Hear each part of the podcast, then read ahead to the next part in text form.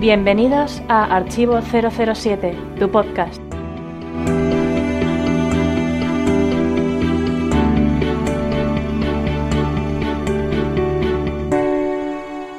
Macis se quedó mirándole con la boca abierta. ¿Dimitir? preguntó incrédulo. ¿Para qué narices vas a dimitir? Bond apartó la mirada de los ojos de Macis y se examinó las manos vendadas. Cuando Le Chiffre me estaba golpeando, le explicó Bond, me di cuenta de que me gustaba la idea de estar vivo. Antes de empezar, dijo algo que se me quedó grabado. Jugar a indios y vaqueros. Que eso era lo que yo había estado haciendo. De pronto, pensé que quizás tuviera razón.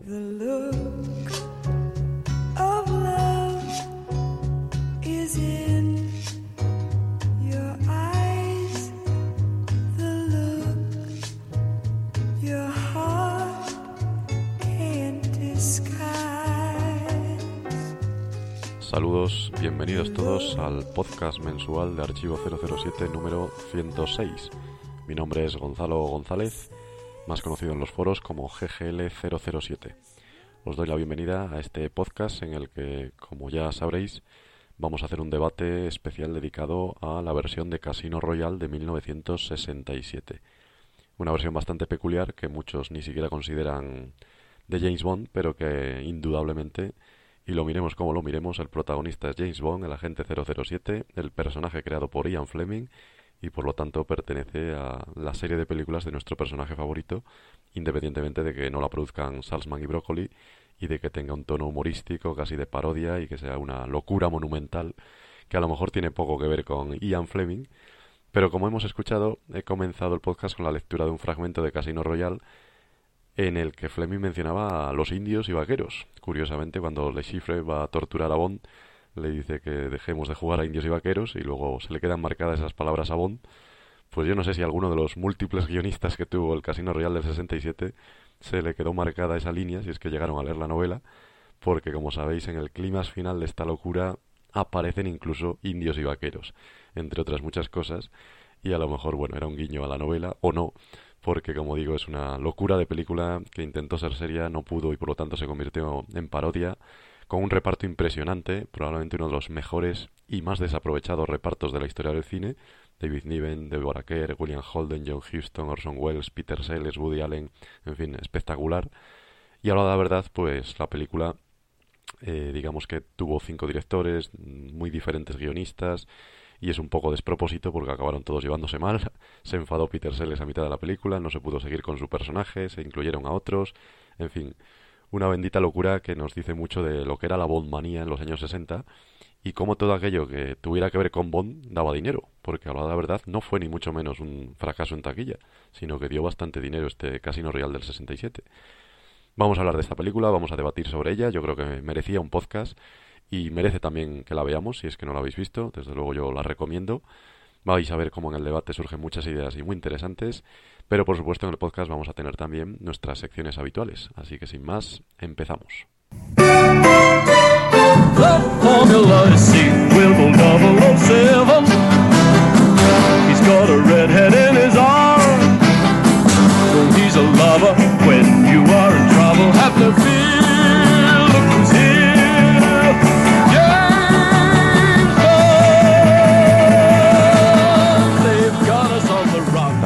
Bienvenida a David Zacín, más conocido en nuestro foro como 007 David.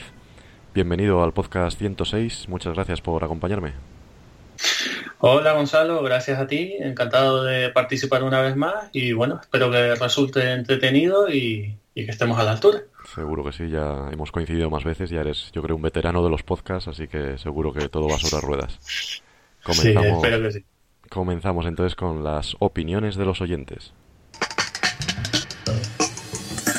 Opiniones de los oyentes.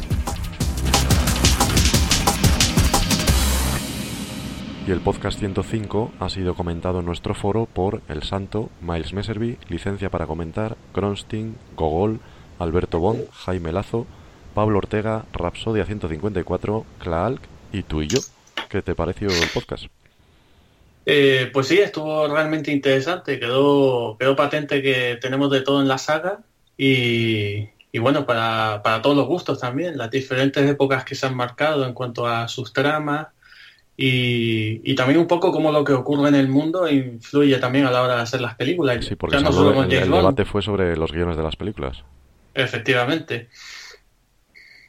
Fue bastante entretenido porque se habló de, todas las historias, de cuáles eran las que más gustaban o las que menos, y de si Bond iba, mm. pues como tú bien dices, al ritmo de los tiempos o no, como si así ha sido en los 60, 70 y hoy en día. Y justo entonces salió la noticia de lo de Porvis y Wade, que hablaremos después, que les hubiera dado tiempo a lo mejor para ver cómo se va a afrontar Bond 25. No sé si tienes alguna idea al respecto. Pues no, no lo tengo muy claro. Hombre, me... todo va a depender un poco de, que yo creo que sí, ¿no? De si sigue Craig o no. Entiendo que siguiendo Craig, pues se va a seguir un poco donde todo, todo termina en Spectre, pues eh, se va a continuar con ahí. No, no creo que se vaya a quedar Blofeld ahí, vamos. Si, si Blofeld queda con vida es por una única razón y es para, para que vuelva, está claro. Así que sí, yo, yo confío en que Craig continúe y sigamos un poco con, la tónica de las últimas películas y, tengamos más Spectra, ¿no? Que fue un poco con lo que nos quedamos ganas. Elementos del mundo moderno, como siempre, pero a lo mejor no sé si es la, las nuevas políticas o otra vez la información, el peligro de los servicios secretos, no sé, ya veremos.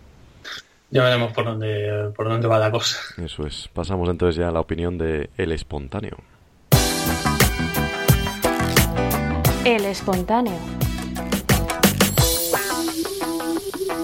Este mes destacamos un mensaje nada menos que de Joaquín Cosío, el general medrano de Quantum of Solas. Y es que el pasado 11 de marzo felicitábamos el cumpleaños a Fernando Cuervo y nos contestaba Joaquín Cosío diciendo, abrazo Fernando. Pues sí, no sé si nos seguirá o sería casualidad. El caso es que le llegó el mensaje a través de Twitter y es todo un orgullo llegar a través de las redes a gente que ha participado en la serie Bond, que conozcan así Archivo 007 y que encima pues sean alguien tan prestigioso como un actorazo como Joaquín Cosío, ¿no te parece, David? Sí, bueno, yo no soy muy de redes sociales, cada vez menos, pero sí que es interesante ir conociendo a la gente que haya participado en las películas y, que nos vayan conociendo a ellos a nosotros también. Quién sabe si algún día pues podemos contar con alguno de ellos para, bueno, quién sabe, poder conocerlos en persona. Sí, sí, alguna convención, porque bueno, Fernando Guillén Cuervo vive en España, está claro. Y dependiendo de su agenda, pues quién sabe, si está cerca de Madrid este verano, recordad que tenemos la quinta convención pero bueno, decir que yo tampoco soy mucho de redes, pero está claro que son una forma de, de manifestarnos y de darnos a conocer. Entonces, para un club como Archivo 07 que estamos empezando es muy importante. Y Fernando Guillén ya nos había contestado alguna vez, no sé si fue en Navidad o en alguna época así, pero es que ahora Joaquín Cosillo también ya le suena por lo menos a Archivo 007, es motivo de, de orgullo para todos nosotros.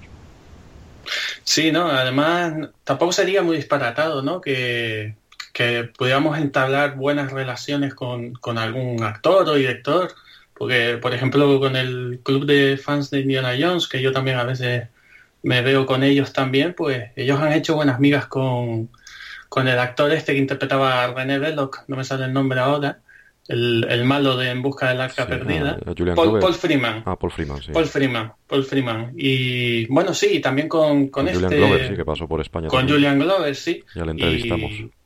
Exacto, eh, ellos también la han entrevistado, incluso la han, han conseguido atraerle para alguna convención. Yo estuve en la convención de, de, Indiana Jones que se hizo, creo que fue el año pasado, y ahí estuvo Paul Freeman, estuvo firmando fotos y demás. O sea que, en fin, no sería nada disparatado que nosotros consigamos algún día también algo así. Aprovecho pues, entonces para recordar que podéis interactuar con Archivo 007 a través de Facebook, Twitter, Google Plus, Instagram y ask.fm que también nos podéis hacer preguntas. Sin embargo, por supuesto, donde más contestamos y hablamos es en este podcast, al que estáis invitados todos, y a través del foro, el foro de la página, donde, por cierto, tú también, David, llevas más de 2.500 mensajes, ¿no? Más de 2.600, yo creo, ¿no? Sí, más o menos debo ir por ahí, yo creo. Empecé a participar, creo que fue en 2013, poco antes de que se hiciera la primera convención. Y bueno, ahí sigo. Participo siempre que puedo. A veces tengo lagunas retiradas así un poco a veces más largas de, las que me gustaría pero sí, procuro entrar siempre que puedo, es donde más, donde más me gusta comentar a mí y yo, ya que no siempre nos podemos ver en persona, pues bueno, por lo menos el foro me satisface un poquito. Eso es, allí nos podemos explayar además con largos textos y poner imágenes, vídeos, o sea que os invitamos a todos. Pasamos entonces ya a las noticias del mes.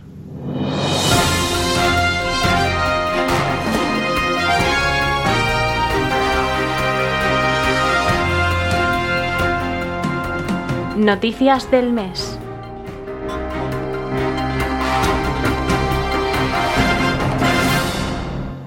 Por desgracia este mes de marzo nos deja pocas noticias, sobre todo sobre Bond 25. Este mes comenzó con la campaña de Daniel Craig, en la que sorteaba un Aston Martin rodeado de perritos en un anuncio muy peculiar y muy curioso, bastante simpático, y era por una buena causa, vinculado a, UNICEF, y se podía participar por poco dinero, ¿no, David? Eh, sí, eh, además yo he participado, digo, a ver si me toca, no sé si el Aston Martin o conocerlo en persona, o me tengo que conformar con alguna foto firmada. no sé si sigue abierto el plazo todavía, pero bueno, oye, eh, por probar. Pues y además siendo para una causa benéfica, pues mejor todavía. Había diversas cantidades, se podía participar con diversos donativos y efectivamente había también muchos premios, se podía llegar a conocer a Daniel Craig o directamente a Aston Martin, que si te toca ya te digo yo que lo tienes que llevar a la convención porque hay que verlo a la convención, A la convención, me lo llevo al trabajo. A donde sea, vamos, a, la luna si hace falta. Pues sí, estaría muy bien, pero bueno, ya veremos si, si tiene suerte. Seguimos con más noticias, ¿no? Seguimos. Este mes de marzo también se ha estrenado en el festival eh, SXSW, no sé si lo he dicho bien, de Austin, el documental Becoming Bond sobre la vida de George Lazenby. Pues sí, un documental que mezcla el Lazenby real, una entrevista, pero con dramatizaciones con actores. Ya hemos puesto el tráiler en la web, supongo que ya lo has visto, ¿no? Sí, lo vi y la verdad es que tiene muy buena pinta, la verdad. Ya, ya me interesaba de por sí el documental sobre lo que era, pero la verdad es que cuando lo vi no, no da tampoco la impresión de que sea un documental, ¿no? Parece, parece ficción, ¿no? Esta vez que está uno viendo... Es que la vida de la parece ficción. Sí, sí, sí, sí, es que vamos, he visto cosas y he dicho, madre mía, este hombre, qué loco estaba este, menudo gamberro, ¿no? Pero, pero sí, la verdad es que tengo muchísimas ganas de ver la película ahora, muchísimas más que, las que tenía antes de ver el trailer, desde luego. Tiene muy buena pinta. No sé, no sé si, no sé cómo de fácil lo vamos a tener a lo mejor verlo aquí en España, pero. Es el problema, que se estrena en, mayo en la televisión de Estados Unidos, en Hulu, y a partir de ahí, bueno, ya veremos si consigue distribución en España. En cualquier caso intentaremos, bueno, conseguirlo de la forma que sea para que lo pueda ver todo el mundo, claro. Sí, nada, eh, lo terminaremos consiguiendo de alguna manera. Sí, eso seguro pasó con la serie aquella de Fleming, que bueno, es verdad que, uno de los motivos por los que no llegó eh, es porque tampoco es que fuera muy buena, a mí tampoco, no, por lo menos a mí no me lo pareció, pero bueno, al final seguro que encontraremos la manera de verlo. Sí, no llegó a España, pero salía Lara Pulver y entonces había que verla igual, porque es, una maravilla de, mujer. Y, bueno, decir que en este documental, por cierto, sale Jane Seymour también, que fue chica Bond, tiene un papel en la película, que ha tenido muy buenas críticas en el festival este de Austin y que además gana un premio del público, con lo cual, bueno, ya más publicidad no le podemos hacer porque yo creo que, que a todos les entran ganas de ver la vida de la CENBI un poco con sentido del humor y también, claro, cómo fue el rodaje de, del Servicio Secreto de Su Majestad, que es lo que más nos va a interesar. Sí, además es significativo que precisamente el premio ganado sea, sea el del público, ¿no? Que eh, este actor no, no es muy conocido precisamente para, para la gente que no está muy metida en el mundo de James Bond, porque sí, todo el mundo ha oído hablar de Sean Connery, Roger Moore y tal, y de George Lazenby nunca se sabe nada.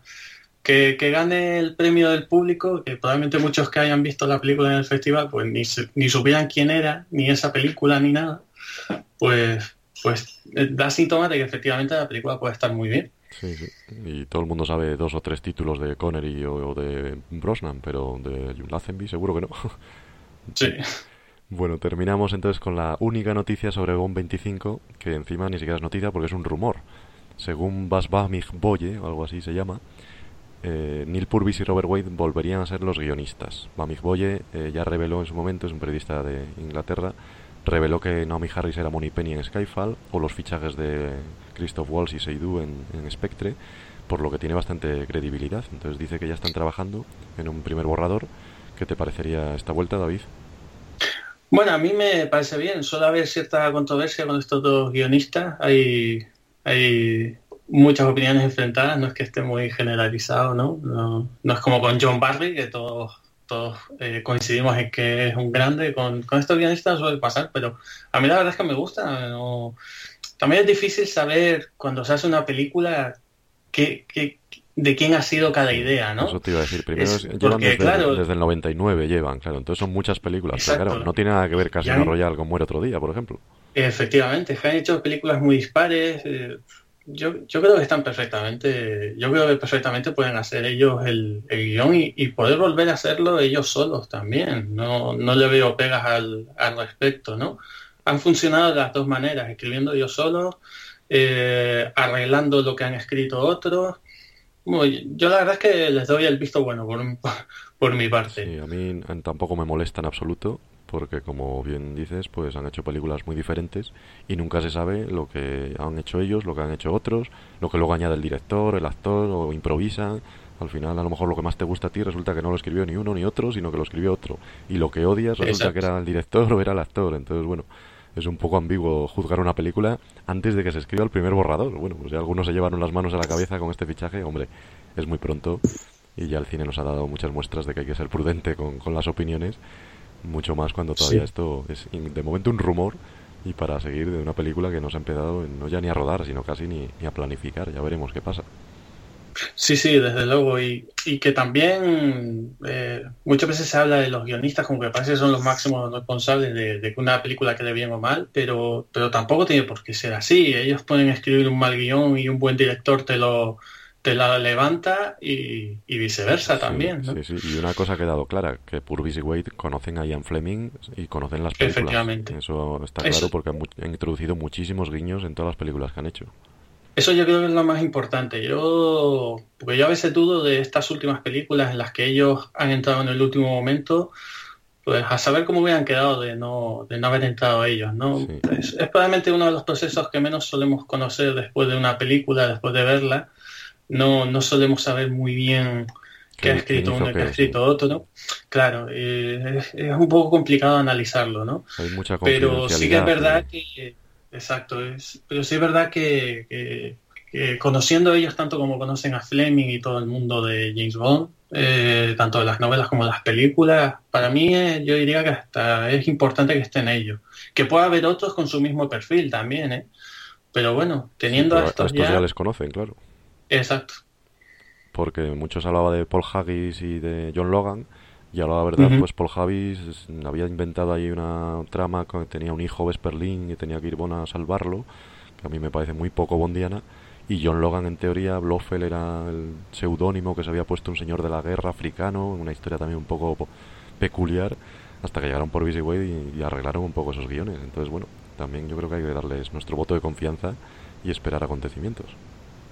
Sí, totalmente de acuerdo. Yo leí eso que comentabas en el foro eh, y, y, sí, vamos, estoy de acuerdo. Es que gracias a ellos yo creo que se han salvado ciertas ideas un poco, sí. un poco disparatadas. ¿no? Eso es. Bueno, pasamos entonces ya a la noticia del mes. Hay podcasts buenos, malos, divertidos, aburridos, largos, cortos, profundos, triviales. Hay podcasts de cine, de tele, de fútbol, de economía, de tecnología, de historia, de poesía, de baloncesto, de Fórmula 1. En definitiva, hay podcasts y a todas horas los encuentras en Radio Podcastellano. 24 horas del mejor podcasting.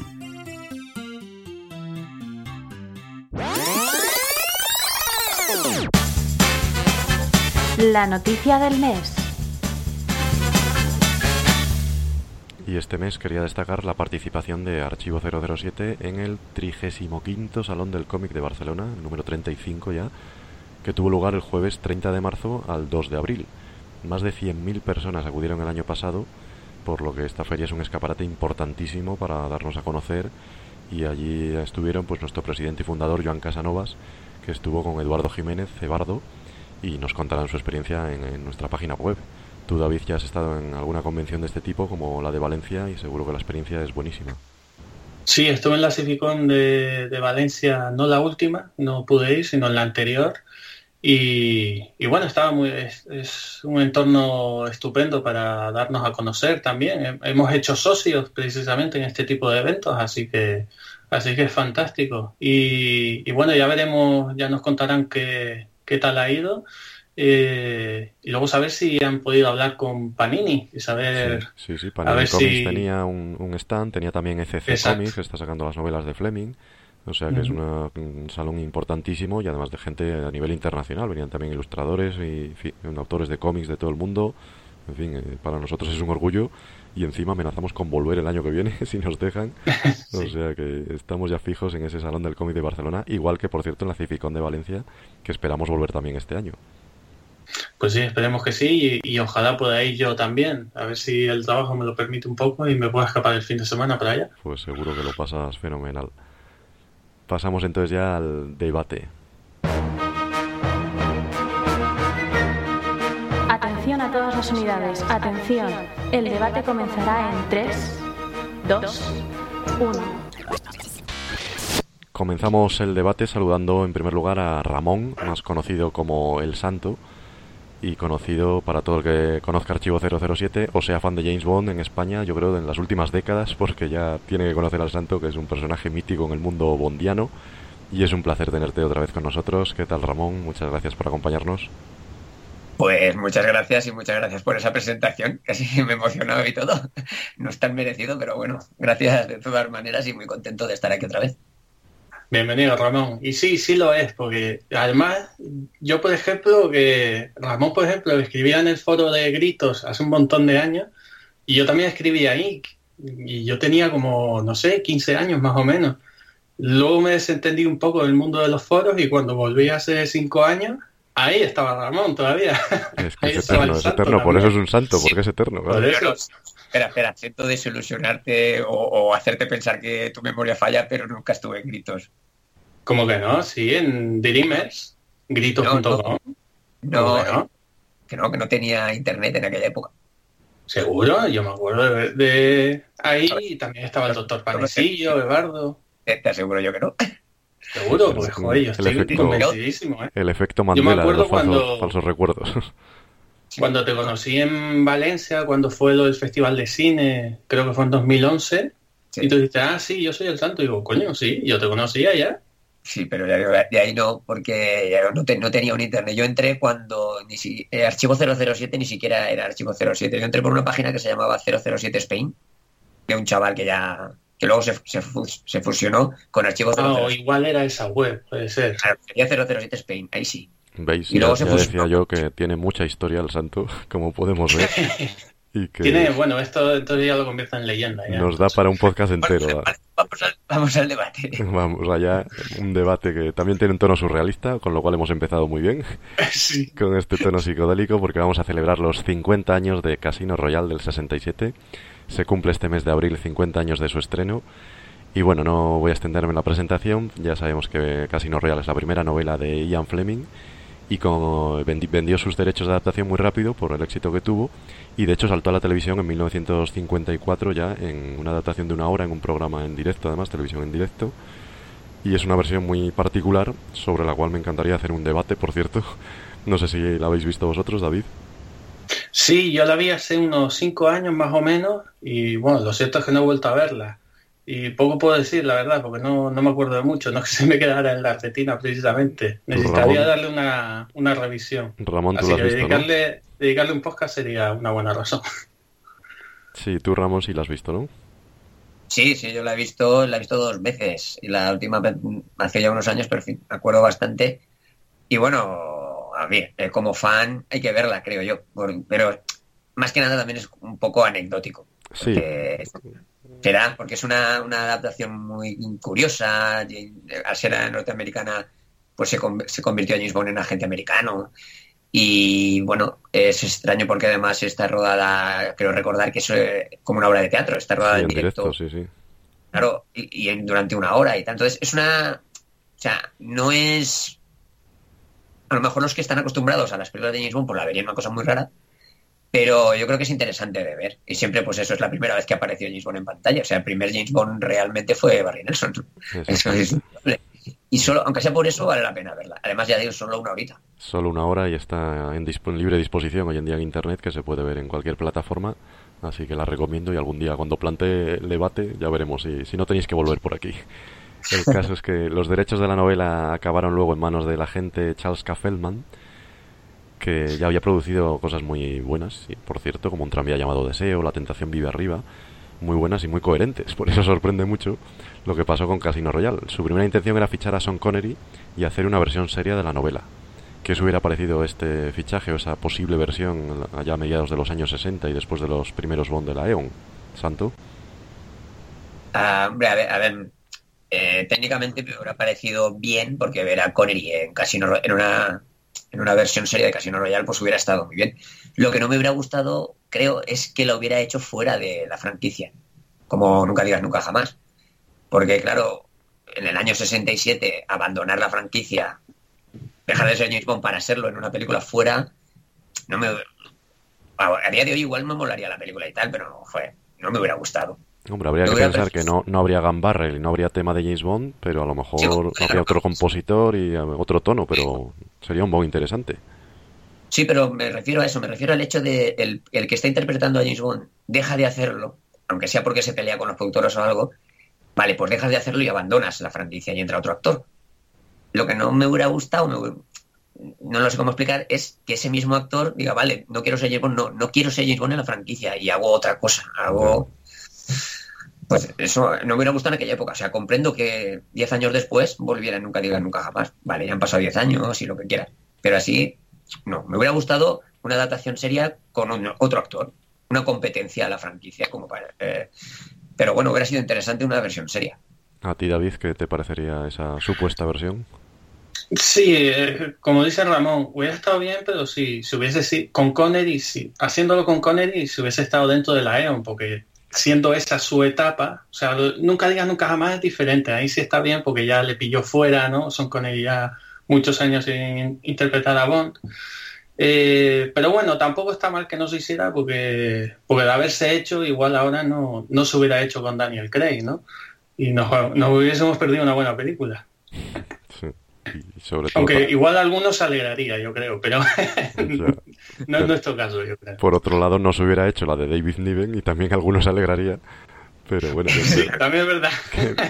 tenemos esta joya, entre comillas, que podemos analizar porque como Charles Kaufman no pudo contratar a Connery, pues directamente la cosa se le fue de las manos y se convirtió en un caos de producción con múltiples guionistas, directores, actores decidió hacer una comedia disparatada, literalmente quería una película psicodélica en pleno 60 y todo el que pasaba por allí pues prácticamente le escribían una escena y la rodaban y un día conseguía a Peter O'Toole y lo metía en la película, otro día George Raff y le hacía un papel y al final pues consiguió un montaje de tres horas de película y la película se ha quedado en dos, poco más de dos horas con lo cual faltan muchas escenas, claro. Bueno, empezamos entonces a hablar del guion o de la historia, si es que se puede. Más o menos trata de que un Sir James Bond retirado que vuelve al servicio cuando M es asesinado y entonces tiene que volver para acabar con Smers. El caso es que había muchas más ideas, muchas locuras. Es muy difícil seguir la historia porque hay cinco directores y cinco tonalidades incluso en la película muy diferentes. Hay una parte muy expresionista, otra muy futurista, muy vanguardista. En fin, es un poco difícil seguir el guion o la historia, ¿no crees, David? Eh, bueno, es, tan incoherente que, que yo admito que cuando la vi por primera vez bueno, más bien la segunda, porque cuando la vi por primera vez yo era muy pequeño y casi no me acuerdo. Eh, pero yo admito que cuando la vi, luego tuve que ir a, internet a decir, bueno, ¿esto de qué iba? que no me he enterado. Hay, hay muchas, y bueno, la verdad es que a día de hoy hasta me sigue pasando. Veo la película y digo, pero ¿cómo, cómo, cómo hemos llegado aquí? Y, y sí, probablemente eh, todas esas escenas que se hayan cortado, aunque es verdad que una de, de las peores cosas que tiene la película, yo creo que es excesivamente larga. Probablemente si fuera más larga, si tuviera todas esas escenas que se quitaron, eh, sería hasta un poco más coherente, creo yo. Yo la verdad tendría curiosidad por ver una versión extendida de esta película, saber, saber qué se quedó fuera. O no, no lo sé. igual, igual es peor todavía. pero, pero sí, hay muchas incoherencias. De repente a James Bond le estudia en la casa y, acto seguido ya está volviendo al MI6 y digo, bueno, aquí tenía que haber pasado algo más, ¿no? De repente ya está camino de, de regreso al servicio secreto.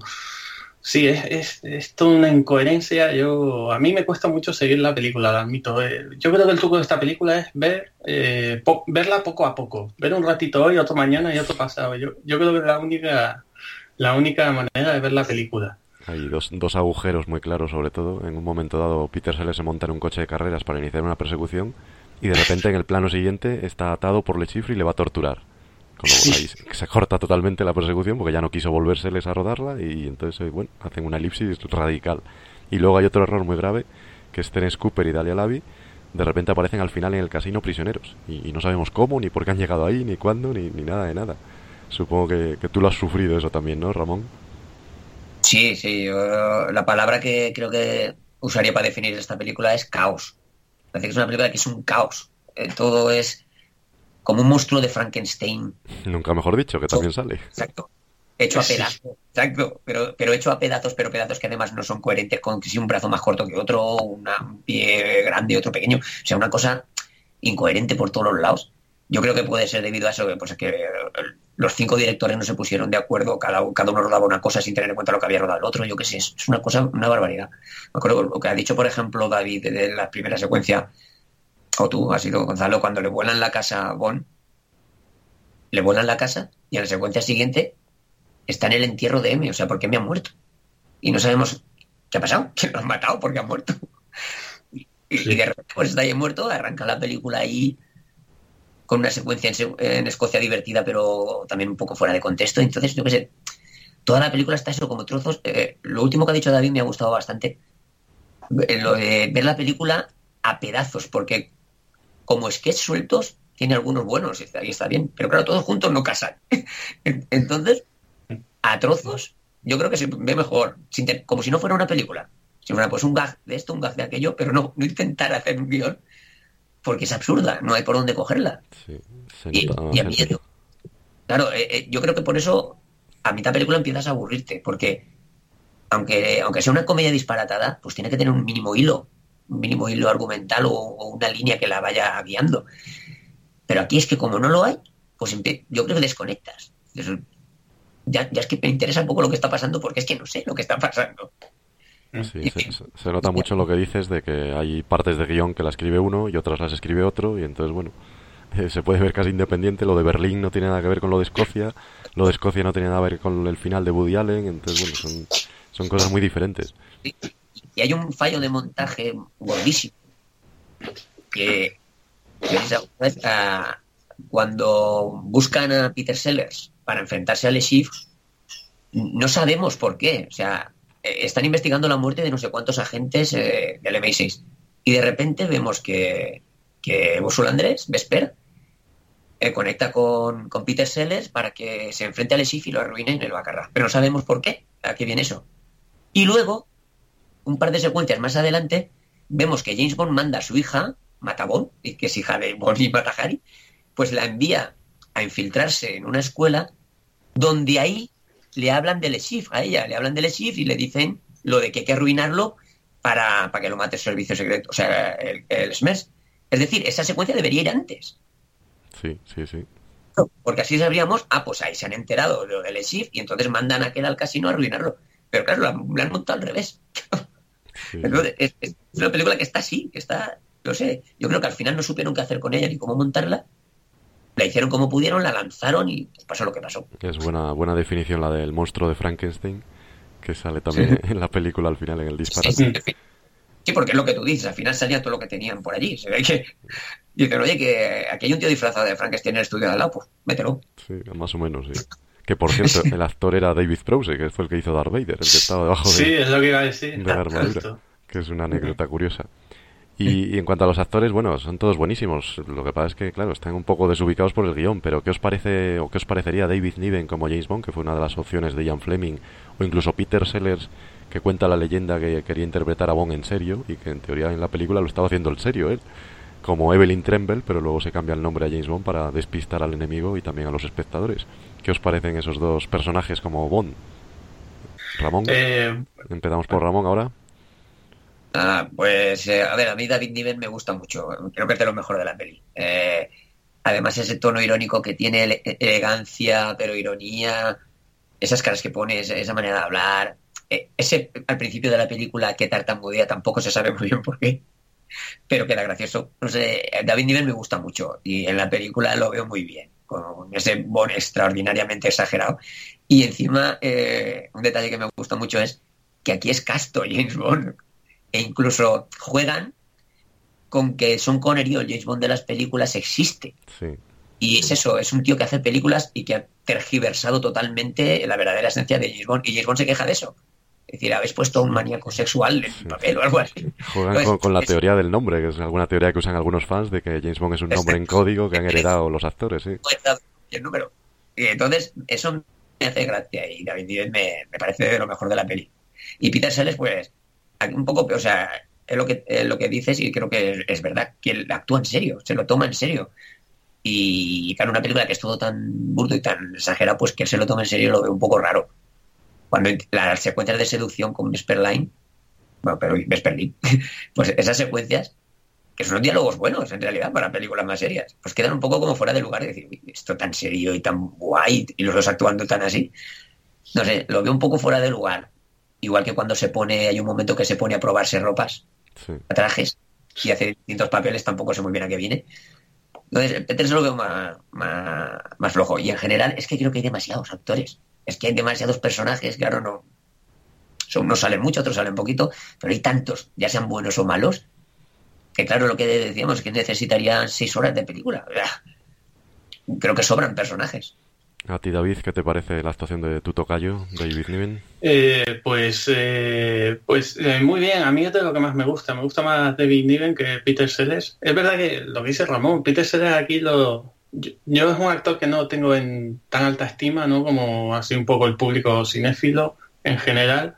No, nunca me entusiasmara tanto este actor de comedia, pero para David Niven sí, porque interpreta así como en James Bond, así muy sibarita, es el típico inglés de sombrero y paraguas, y, le va muy bien con el, con el tono de esta película. Me recuerda un poco al David Niven de cuando hizo, por ejemplo, un cadáver a los pósteres, ¿no?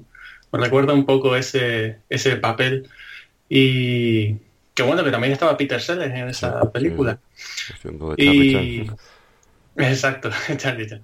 Y bueno, ya te digo, eh, eh, Peter Sellers no es que sea uno de mis actores cómicos favoritos, pero es verdad que al hacerlo un poco más en serio él, eh, lo, lo hace gracioso en realidad. Sí, sí, sí. Yo creo que David Niven es demasiado elegante para ser James Bond. Que aunque lo pensase Fleming, yo creo que cuando Son Connery le puso ese punto de maldad y de picardía, dio con la clave del personaje. No puede ser tan elegante Sí, porque al fin y al cabo es un asesino y a David Niven no te lo crees como asesino. Pero a Son Connery sí, claro. Y luego Peter Sellers, eh, yo creo que tiene el momento más bondiano de la película. Que es la única vez, yo creo que cuando dicen Bond, James Bond, que me parece que lo dice en el casino, y empieza Sí. justo la música por detrás, que no es el tema de James Bond, pero es el tema de Barbácara y, y que funciona muy bien. Y el tío va de smoking y, y lo dice tan serio que dices, hombre, por fin James Bond aparece en la película, por fin, algo que tiene que ver. Y yo creo que es un momento bastante bondiano. Pero bueno, donde estaremos de acuerdo es que la película brilla en las chicas, porque las chicas Bond son espectaculares. Úrsula Andrés, Deborah Kerr, Joanna Petet, Bárbara Bouquet, Dalia Lavi, Jacqueline Bisset y muchas más que me dejo porque la parte final se rodó en el local de Playboy en Londres, con lo cual pasó Hugh Hefner por el, por el rodaje y claro, las chicas, pues todas las que estaban por allí, las vistieron de psicodelia y estaban al servicio de Woody Allen, que ya sabemos que quería matar a todos los hombres que midan más de 1,70 para que todas las chicas le miraran a él. ¿Qué os parecen las chicas Bond de Casino Royal, David? Pues, pues mira, de, de cuando la vi de pequeño es casi de lo único que me acuerdo. Eh, por algo sería. Y, eh, pues sí, yo, creo- yo creo que es lo mejor. Dime, Ramón. No digo que sí, que porque no serías tan pequeño. sí, también, también. Y sí, eh, es lo mejor de la película. Para mí es lo que más recordaba yo de pequeño y es lo que la hace divertida. Toda esta, eh, toda esta estética setentera también, o sea, sesentera, mejor dicho. Y, y todo ese vestuario, que lleva lo hace súper atractivo. Eso te iba a decir, el vestuario psicodélico, sobre todo, bueno, cuando Dalia Lavi está desnuda encima de la mesa y solo la tapan dos cintas de Exacto. acero. Sí, esa especie de camilla en la que la tiene atada Woody Allen. Sí.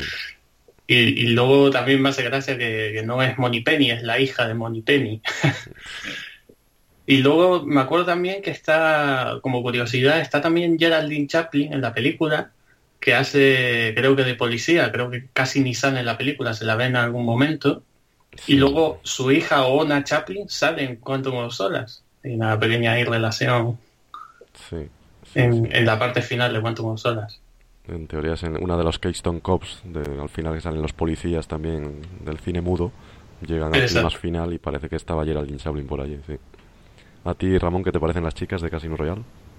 Hombre, pues lo que habéis dicho de lo mejorcito, porque es que es espectacular el desfile, es que es impresionante y además es que... Es como no te puede aburrir. No, la película que me aburre, pero solo pondría a las chicas. no, pero es increíble, es que es, es, una detrás de otra, hasta Moni Penny, la hija de Moni Penny está buenísima, que, caray, si es que es verdad, es un espectáculo para la vista, como decía Roger, es impresionante. Y bueno, hay un dato curioso que nunca se ha mencionado mucho con los psiquies, que podemos decir con toda la de la ley, porque esta es una película oficial de James Bond, aunque sea de coña, pero es oficial, que Ursula Andrés es la única actriz que ha interpretado dos chicas Bond principales. Es a Doctor No, Honey y a Vesperlin. Sí, lo que pasa es que aquí principal, claro, hay tantas que uno no sabe cuál es la principal, porque Deborah Kerr tiene un papel muy importante pero también. La historia, al ser adaptado de la película, la, la principal es Vesper. Sí, sí, eso está claro. Son muy secundarias. ¿no? Es, es curioso, nunca le hemos... Encima la misma, la, la Ursula Andrés, que está también en esta película, está preciosa. También está... No es que están todas, es que es eso. Es, que es lo mismo, por ejemplo, lo que decíamos antes de tantos actores, que algunas salen, por ejemplo, de Jacqueline Bisset, ya veis lo que sale. Sí, la menos hacen, conocida de aquellas. A ver, sale un momentín y hay muchas que salen un momentín, pero da igual, es que son todas tan guapas, con esos cuerpazos y esa, esos vestiditos, esas minifaldas de aquella época, que la verdad que es lo, de lo mejor de la peli vale la pena verlo, verlo por eso. Recuerdo el vestuario de, de Úrsula Andrés, me acuerdo que en un momento dado lleva un, unas plumas en la cabeza Sí. Es que iban a rodar una escena con un elefante, pero al final no hubo Ah. dinero para el elefante. Y dijo, bueno, entonces ¿qué hago con el vestuario? Ah, da igual, quédatelo, igual, sigue con él. Hice la escena igual, con las plumas, cuando recibe Sí, a James pero- Bond, y no hay ninguna alusión, claro. entonces- Claro, pero no supongo que por eso vendrá el chiste, porque es que he visto la peli hoy, ¿sabes? Por eso la tengo fresca. Pues eh, hay un chiste ahí en eso, cuando ella está en la oficina con ese vestuario Sí. que dices tú, con las plumas. Y entonces eh, Peter Sellers le dice, eh, ¿siempre viene usted vestida así a la oficina? Al, tra- no, al trabajo. Y dice, dice ella, claro, si lo llevara por la calle me, me miraría la gente. Claro, claro. Claro, digo, pues se ve que de, de ahí viene. se ve que lo escribieron sobre la marcha, lo que decíamos, se ve que iban escribiendo sobre la marcha, Sí, sí. según lo que pasa. si hay elefante se rueda y si no, pues sin él, está claro. Claro. Y bueno, pasamos a los villanos, que también son muchos, no se sabe muy bien dónde elegir, porque todo el mundo se acuerda de, de Orson Welles como Le Chiffre, que es una gran presencia, pero también aparece Vladek Seiblal, recordemos, que era Kronstingen desde Rusia con Amor, y hay una pareja alemana también muy peculiar, Frau Hofner y Polo, que son también bastante memorables. Luego Vesperlin hace la traición y se convierte en villana también. Y por supuesto Woody Allen en la parte final de la película es Jimmy Bond, el, sobrino de James Bond, que es el malo que se ha disfrazado o se ha convertido en el Doctor Noé, que es Doctor Noah en inglés, pero es el Noé en español, que quiere hacer una nueva civilización, claro. ¿Qué os parecen todos estos villanos, Ramón? Eh, bueno, pues como decía, como en todo, creo que hay demasiados. Pero la verdad es que es de lo más divertido de la película. Eh, el, el primer momento en que sale Woody Allen, cuando lo van a, a matar, en la, lo van a fusilar, Sí. ahí es un momento suyo típico de Woody Allen muy bueno, que empieza a decir cosas como, por ejemplo, no me disparen porque el médico me ha recomendado eh, la introducción de balas en mi cuerpo y cosas así. O, o, le- o pido un cigarrillo al final y dice cualquier día esto lo dejo. Yo sé, cosas así de él que es que está bastante, ese momento está muy bien, es muy de Woody Allen, que luego ya sale poquito. Y luego, pero bueno, Orson Welles, por ser quien es, pues claro, su presencia está ahí, pero tampoco es que no sale tampoco mucho. No, no, Pero a mí las que me gustan mucho son eh, Frau Homner y Polo, porque es un momento de la película que quiere rendir homenaje al, al, ¿cómo se llama? al cine Expresionista alemán, sí. expresionista alemán, exacto. Y son to- tanto los paisajes son muy raros, muy de ese estilo, y los personajes también, la- los planos y todo. Ese momento me gusta bastante. Y esos personajes me gustan mucho. Y concretamente hay un diálogo entre Frau Hofner y Matabón cuando van hacia una subasta, van a subastar unas fotos para que le chifren el dinero. Pues hay un diálogo ahí que lo veo muy moderno, aún hoy en día, de esto es absurdo, y empieza a decir, o sea, la, Frau Homner le comenta, vamos a, hacer una subasta para que Le Chiffre consiga dinero. Entonces dice, empieza ella, ¿quién es Le Chiffre? Dice ella, y dice la otra, la ¿qué ha dicho Le Chiffre? Usted lo ha dicho, lo he dicho yo. Sí, empiezan así, así. Sí, lo ha dicho por la subasta, ¿qué subasta? y al final, no sé qué, es un diálogo muy bueno. Y creo que esos dos personajes mm, salen poco, pero creo que llaman mucho la atención. De los villanos son mis favoritos, desde luego. Sí, sí, en esa escena también es aquel otro que venga un soldado disecado y dicen, es Otto, uno amante de tu madre, de Mata Hari. Y le pregunta, ¿está muerto? No sé, siempre fue así. Sí, sí, es muy divertida la secuencia alemana. ¿A ti, David, qué te parecen los villanos? Eh, pues también un poco, como dice Ramón, a mí el más interesante de ver es Woody Allen, porque, bueno, era un poco la, la época en la que ya empezaba a hacerse conocido. Creo que justo antes había hecho ¿Qué tal Pussycat? que creo que también la, era el mismo productor, ¿no? Sí, de la sí, peli. Sí, Charles Kaufman, sí. Exacto. Y, y claro, es que además tengo entendido que Woody Allen escribía sus propias frases, ya, ya, ya que aquí cada uno hacía lo que le daba la gana, pues Woody Allen que... Ya te digo, y se nota, se nota. Sí, sí, exacto. Yo creo que con los villanos los momentos más divertidos yo los paso con, con Woody Allen. Sí, hay que decir también que Orson Welles salía muy poco porque se llevó muy mal con Peter Sellers. Parece ser que por el propio Sellers que tenía celos de él. Y no coincidieron en el set más que en uno o dos planos. Luego lo demás lo rodaba cada uno un día y el otro el otro. Y por eso salía tan poco. Y bueno, al final incluso la escena de su muerte se metió un poco con calzador y es un poco ridículo. Una pena porque es el, actor que podía haber hecho un gran Le Chiffre, yo creo, Orson Welles. Pero bueno. Pasamos ahora a hablar de, de los gadgets o de los artilugios que siempre son importantes en las películas Bond y más en los 60 que estaba en plena eclosión. Justo había venido Operación Trueno y Goldfinger y en plena Bondmanía pues también en Casino Royale hay muchos gadgets.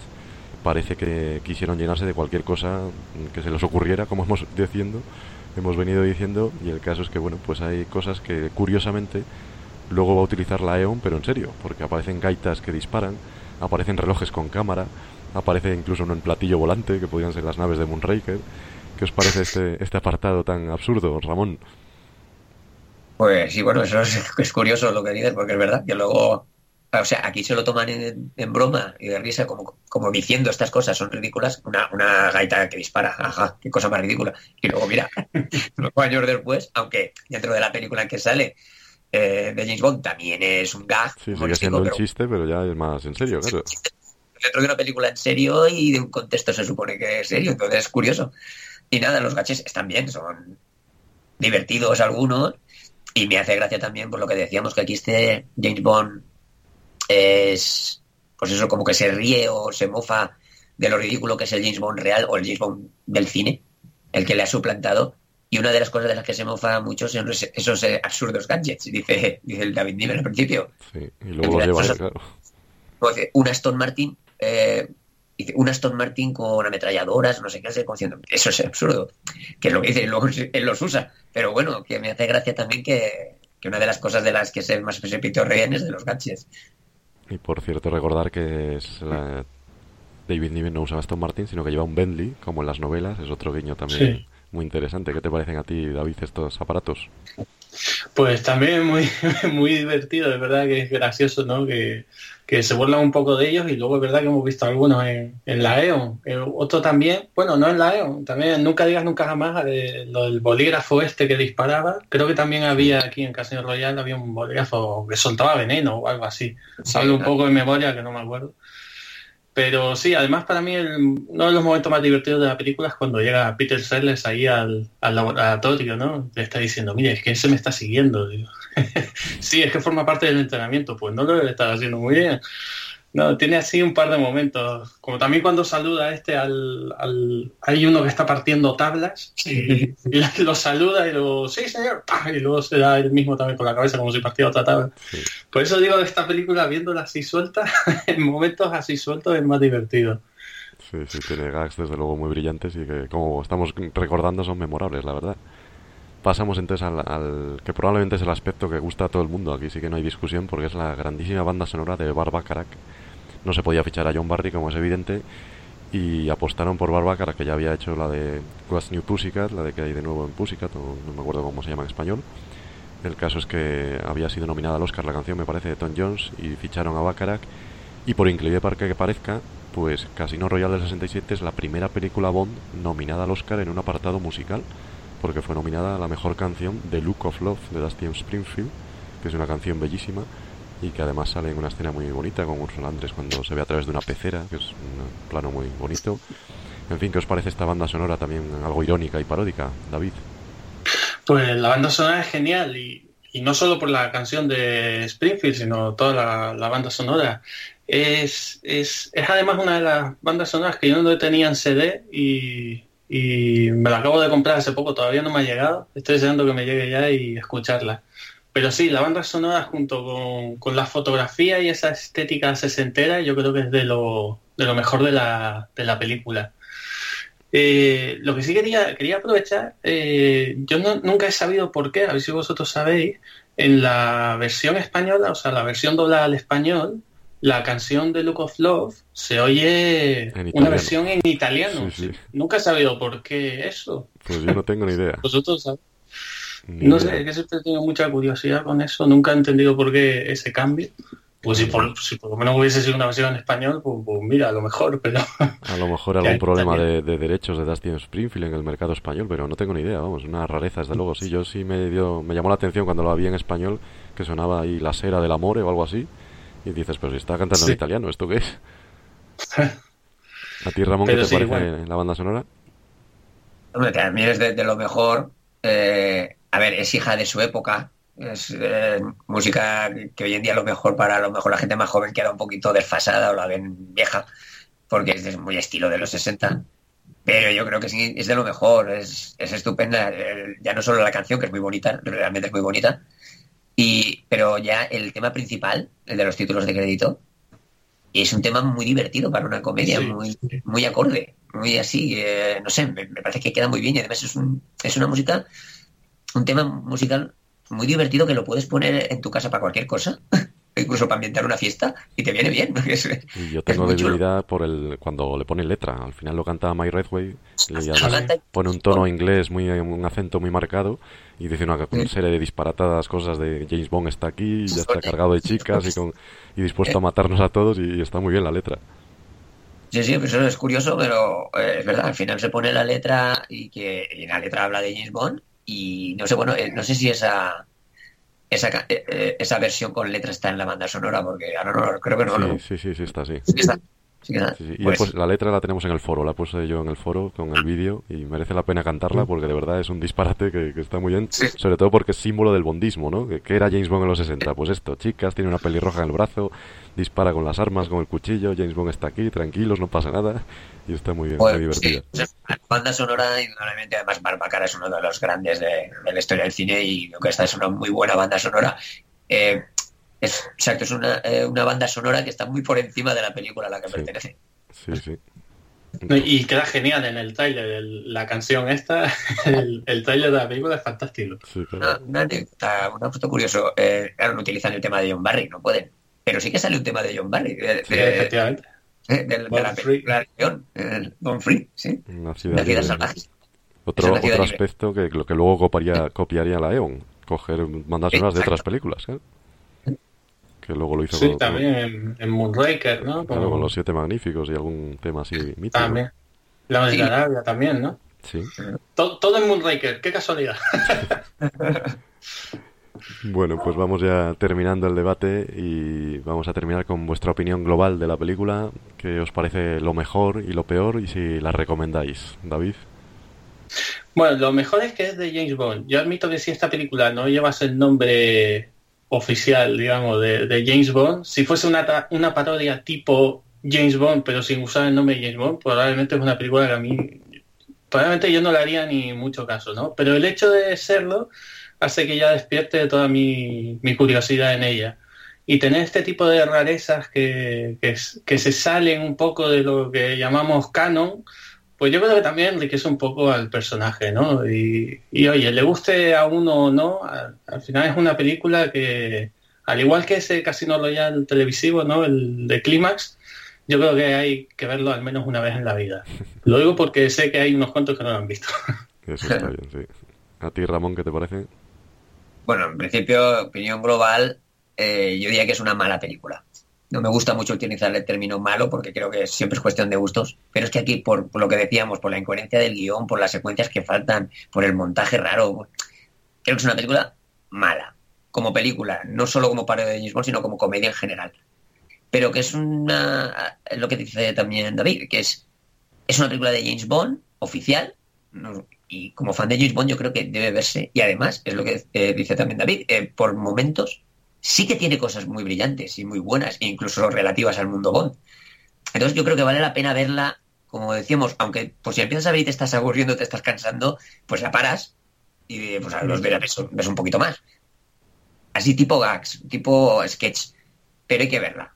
Yo creo que, hay que verla, merece la pena verla eh, y además pues eso forma parte de la historia de James Bond. No hay tantas películas fuera de la franquicia como para decir, es que si me pongo a verlo todo, a ver, hay dos, tres, que si contamos la primera versión de televisión de Casino Royale. Entonces, yo creo que verla y que cualquier fan real, como somos nosotros de James Bond, es que va a encontrar algo, seguro, va a encontrar algo que le va a hacer gracia, aunque sea un momento, va a encontrar algo relacionado con, la franquicia y le, va a gustar. Entonces hay que darle una oportunidad y hay que verla. No, a lo mejor, pues digamos, pues no la tengo en mi colección. Bueno, vale, eso ya depende también de cada uno. Pero verla hay que verla. Y bueno, eso lo mejor, sobre todo David Niven, esos, esos puntos que, sí que recuerdan a la franquicia, que se ríen de ella, que parece que están muy bien. Y, lo peor, por lo que el caos. Eh, la sensación esa que antes la estás viendo de caos, de, qué pena, porque a mí lo que me da es la sensación de pena de pensar con esos directores, con esos actores, con ese nivel de producción que se ve que está. Qué lástima que haya salido así. Pero hay que verla. Sí, yo estoy de acuerdo. Creo que tiene muchas virtudes que hemos ido recuperando. Al que le guste la música, la banda sonora es imprescindible. El que sea aficionado a los años 60 tiene que vivir este delirio pop. De hecho, hace poco Pablo Ortega la, vio y comentaba que le había gustado, que se había divertido. Es un Beatlemano, como sabemos, le gustan mucho los Beatles y le había gustado mucho. Y, y, por supuesto es un reparto espectacular. Sí que deja un poco la sensación de qué pena lo que hubieran podido hacer con un poco más de coherencia pero bueno, hemos disfrutado de, sus diálogos, hay algunos que nos hemos aprendido, que nos seguimos riendo, que a lo mejor hace falta, bueno, algunos dicen consumir alguna sustancia para verla. Bueno, si uno se toma tres copas, pues igual se lo pasa mejor, no lo sé. Pero ahora la verdad yo creo que, indudablemente y con el contexto que tiene la película, saber lo que es, lo que vas a ver, cómo, lo que le pasó a la película y, por qué es así, pues al final uno la ve mucho mejor y con mejores ojos, yo creo. Sí, mira, por ejemplo, hay, hay detallitos eh, de guion, por ejemplo, de, diálogos que están muy bien. E incluso he, pillado uno que para la época me ha parecido subido de tono y muy inteligente, que es cuando van a entrar James Bond y, su hija Mata Bond, que recordemos es la hija de Matahari, van a, eh, quieren entrar en el 10 de Downing Street y, James Bond no le deja. Y dice ella, mamá habría dejado entrar. Y dice James Bond, tu madre dejaba entrar a todo el mundo. o sea, Claro, la fama que tiene Matahari y lo que están diciendo desde la película, pues te refieres, ya sabes a lo que se refiere, ¿no? Y, hay pequeños detallitos así, que aunque solo sea por eso, vale la pena ver la película y ir descubriéndolo. Sí, es que no, incluso algunos se ha quedado, yo no sé si en la cultura popular, pero yo sí que digo mucho eso de cinturón negro en Kama Sutra. lo dice Terence Cooper y que, está muy bien en, el contexto. No, no, yo creo que el diálogo es, es muy bueno. Pues no sé si queréis añadir algo más. Eh, bueno, la verdad es que aún así la película, eh, porque lo estuve mirando el otro día y me llamó la atención que eh, la película tampoco es que se la asocia un poco a, como es tan disparatada y tan incoherente y tal, tampoco es que fuera precisamente un fracaso de taquilla, porque lo estuve mirando y fue la tercera película más taquillera de ese año. No recuerdo si fue una taquilla mundial o a lo mejor solo en Inglaterra lo que vi, pero fue la tercera más taquilla del año y una de las que la superó fue eso se vio dos veces. O sea que lo fue un, éxito en taquilla. Y de hecho contaba Val Guest uno de los directores en un making of que no sé si está en el Blu-ray me parece contaba que la no el Blu-ray no tiene nada solo digo el trailer pues, pues, no sé dónde lo vi pero tenía el sello de la MGM eso ya sí te lo digo yo un, making of de 20 minutos que es una entrevista a Val Guest. Y contaba que, que le había llamado Charles K. desde Nueva York en directo y él era de noche en Londres, pero lo había llamado y eran las tantas de la mañana, le había despertado para decirle, oye, que se acaba de estrenar, ¿sabes cuánto hemos hecho en taquilla? No sé cuántos millones, ha sido un éxito brutal. Y Valgas, bueno, bueno, vale, pues yo me voy a la cama, adiós. Y fue la última vez que habló con él para decirle eso, porque murió poco después. Pero vamos, que sí, que fue un éxito y, que, bueno, hoy en día probablemente es un fracaso, se considera que ha fracasado y si se estrenase hoy no iría nadie a verla, pero en los 60 es una buena muestra de qué pasaba con todo aquello que tenía el sello de James. No creas, es que lo que quería comentar, que es que, claro, ahora tenemos la distancia del tiempo, pero tenemos que tener en cuenta que en aquella época esos actores eran estrellas. Entonces, era una película con muchas estrellas. Y esas películas siempre, por lo menos, llaman la atención. Es como hoy en día uno, uno Ocean's Eleven y esas cosas, pues con las grandes estrellas del momento. Entonces, claro, Peter Sellers, David Niven, Ursula Andrés, yo qué sé, eran gente que estaba en la cima. Una película dirigida por John Huston, que era un gran director. Entonces, es decir, que sí que es lo que decíamos, tenía mimbres, tenía... Y es normal que... tuvieron la buena idea de estrenarla un par de meses antes de eso, lo vio dos veces, claro. Eh, por eso, me, imaginaros una película con todas esas estrellas, que es una comedia basada en James Bond en plena Bondmanía, cuando Bond era lo que era. Entonces, claro, es normal, yo creo que es normal que funcionara. Es como hacer hoy en día una comedia con Brad Pitt, Tom Cruise, eh, Vin Diesel, todos estos, basada en, Harry Potter o algo así, pues claro, claro que iría la gente a ver. Pues muy bien, con esto terminamos el debate. Esperamos que os haya gustado y que os hayan entrado ganas de volver a ver Casino Royale, aunque sea para celebrar su 50 cumpleaños y no la volvéis a ver hasta dentro de otros 50. Pero bueno, hay que, hay que verla, como hemos dicho. Despedimos entonces a, Ramón el Santo y le seguimos leyendo en el foro, donde hay que decir que escribe todos los días, literalmente todos los días. O sea que pasaos por allí, que, seguro que os saluda Ramón. Dinos el truco, a ver cómo lo haces para entrar todos los días, Ramón. Eh, pues nada, que no puedo evitarlo, es como una droga. Tengo que entrar todos los días para, para ver si James Bond ha estornudado o algo. Tengo que saberlo todo. Eso está bien. Muy bien, pues muchas gracias Ramón y nos oímos en otro podcast. Gracias a vosotros. Hasta luego, Ramón. Hasta luego. Pasamos entonces ya a nuestra despedida.